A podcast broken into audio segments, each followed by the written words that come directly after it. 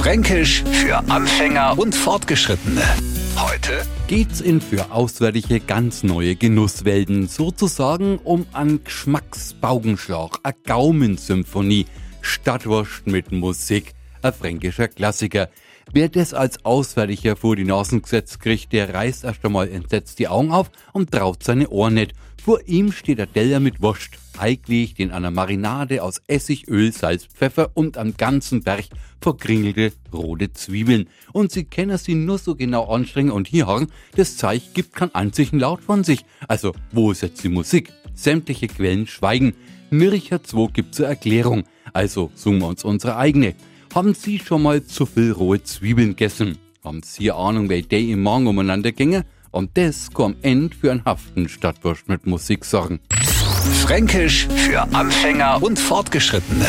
Morgen früh eine neue Ausgabe. Und alle Folgen als Podcast auf radiof.de.